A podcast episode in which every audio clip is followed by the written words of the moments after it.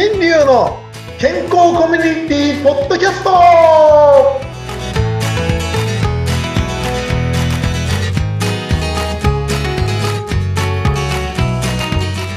ミスターマウスピースこと大橋新流ですはい。お相手はフリーアナウンサーのうなみいくよです。先生、今週もよろしくお願いいたします。はいよろしくお願いします前回は、あの、予防でね、虫歯予防で、電動歯ブラシがいいよ、歯槽膿漏にもすごくいいよっていうお話と、あとね、すごい気になってるワードが、ジェットウォッシャーっていうものも使うって先生がおっしゃってたんですよ。なんジェットウォッシャーってなんだろうって思ってね。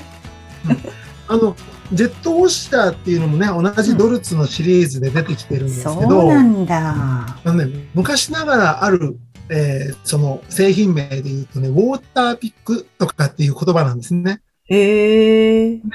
製品名でね、いろんな言葉があるんですけど、もともとは考えてみるとっていうか、えー代用詞としては、口の中の高圧洗浄機です。ああ、それって、あれですか？車の洗浄みたいな、ああいう感じ、ブルブルブルって当てるやそうつそうそうそう。ああれ、あれを口の中に入れてるようなもんで、うん。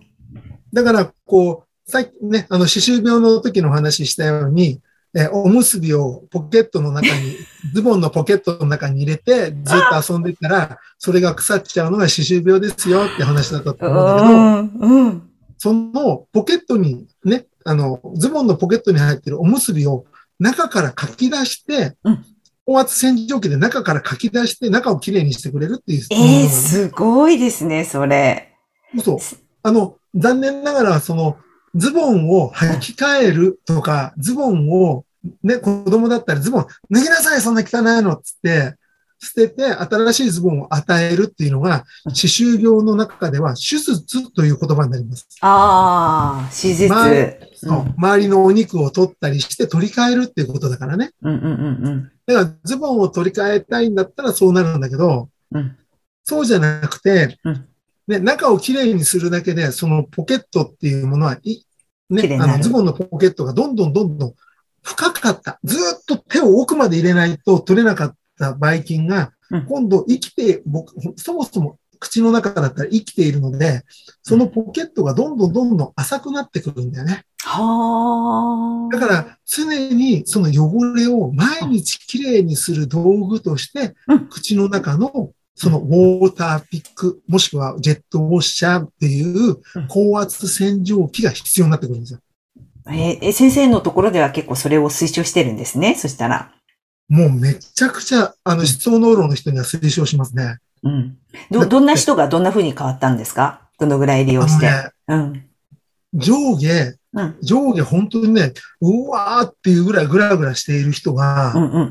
グラグラしているって言っても、動く方向があってう、ん左右に動くぐらいの人、それがたまに前後に動いてくると、ちょっとまずいな。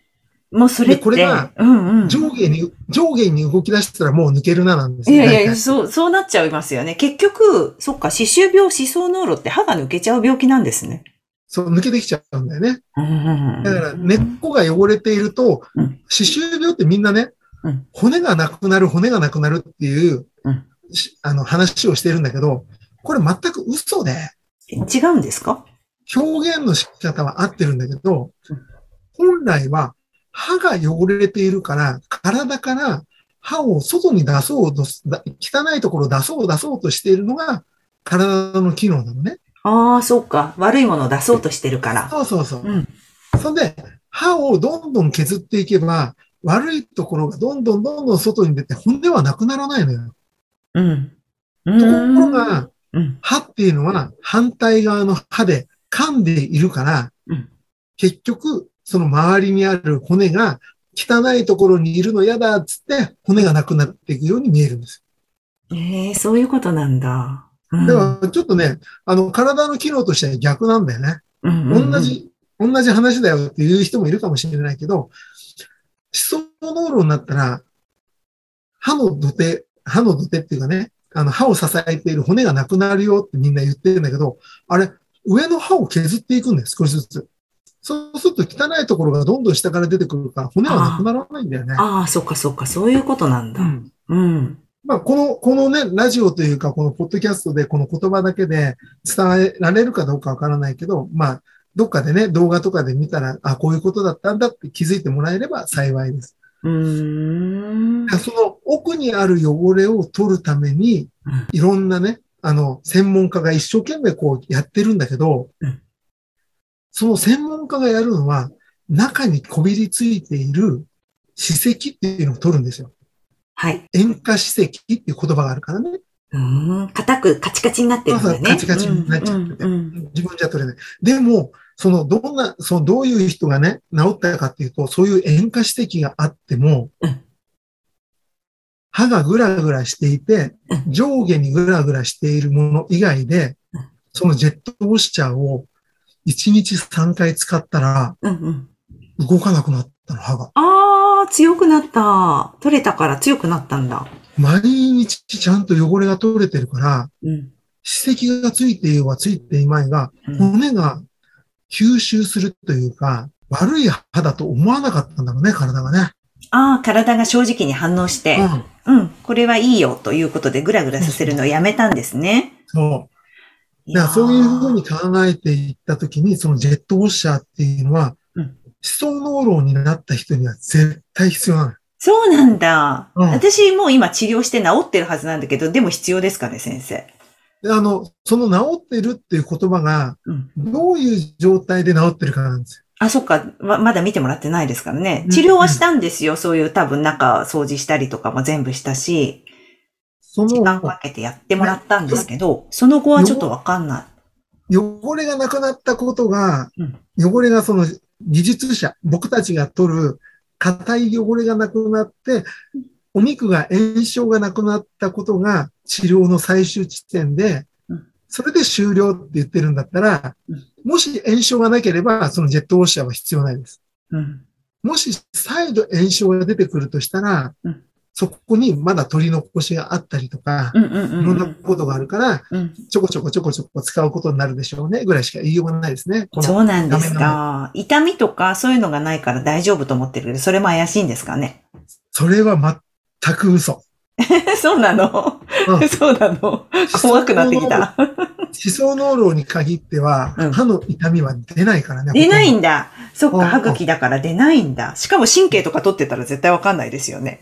そうそうそうそうう。ん歯の痛みに関しては、いろんな痛みがあるんだけど、神経を取ってても取ってなくても、歯槽膿漏で痛みが出たときに、痛みが出たときは大体手遅れです。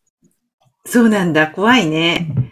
へよくえ肝炎、ね、肝臓がん、膵臓がんとか肝炎とか、うんサイレント、気づかないそうねそう。気づかないサイレントディジーズっていうぐらいだから、うんうんうん歯槽膿漏も同じレベルなんだよね。そうなんですか。やだ。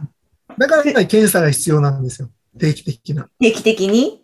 うん。歯医者さんにはまめに、あの、必ずその、あの、全部きれいにしてもらうので、2ヶ月に1回は絶対行ってますし、その治療が全部終わってからね、治療が全部終わって、歯の矯正も終わってって、その後も定期的には行ってるんですけど、それでもやっぱり、すべての歯医者さんを敵に回しますね。あと、本音を言います。もう、うなみさんにね、こうやって、ま、本当に賢い、賢いっていうか、あの、患ちゃんと。した知識で行動をとってもらうことを僕は賢いって僕は言うんですけど、うん。賢くなってほしいのでっていうと、おろ愚かっていうわけでもないんですよ。うんただ知らないんだからそれ愚かっていうわけじゃなくて、うんただこれ知らないんだなっていうのでちょっと伝えると、うん。2ヶ月に行く理由は何ですかなんですよ。うーん。あ、でも綺麗にしてもらう。歯を綺麗にしてもらって、その時になんかこうちょっと痛みとかあればちゃんと言うようにしてるんですけど、それがう、んそれが今の歯医者さんの付け込むとこなんです。金儲けの話の一つなんです。うん。そうなんだ。今の現代風のね。うん。だってだようん。前々回、まあ、だいぶ前か。うんあの、前回ねう、んあの、歯を染め出すっていうのをやったじゃないですか。はい。家に帰ってうん、2ヶ月後に歯医者さんに行って、ほんで染め出しをしたら綺麗になってた。うん。で、ポケットの検査して何もない。うん歯石もついていなかった。うん。その人がまたさらに2ヶ月後に来る必要ないでしょ。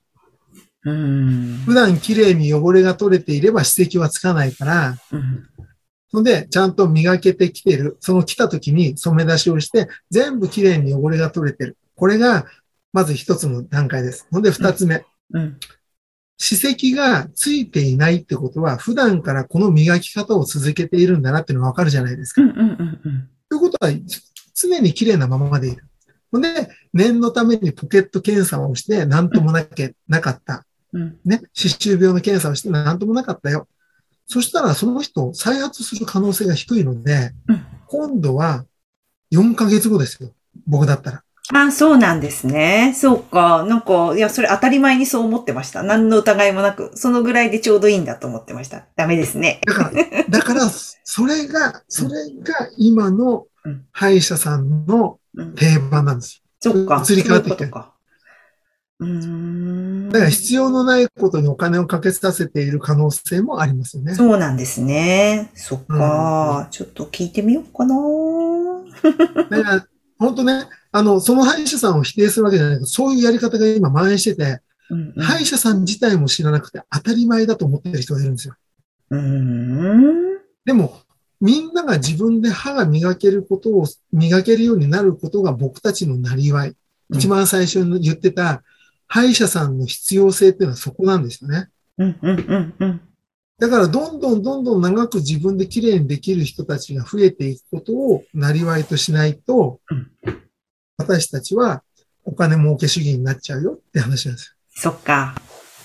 いやー、考えさせられます。なんか私もだから何の疑いもなく言ってたんで、ちょっと聞いてみようかなって思います、次回。まあ、そしたら。だいぶ、うん。あの、うなみさんの好みのね、先生だと思うので、う ん僕にはなかなかそういう好みの先生、あ先生じゃない、患者さんがつかないのは、かっこよさなんだなとよくわかりました。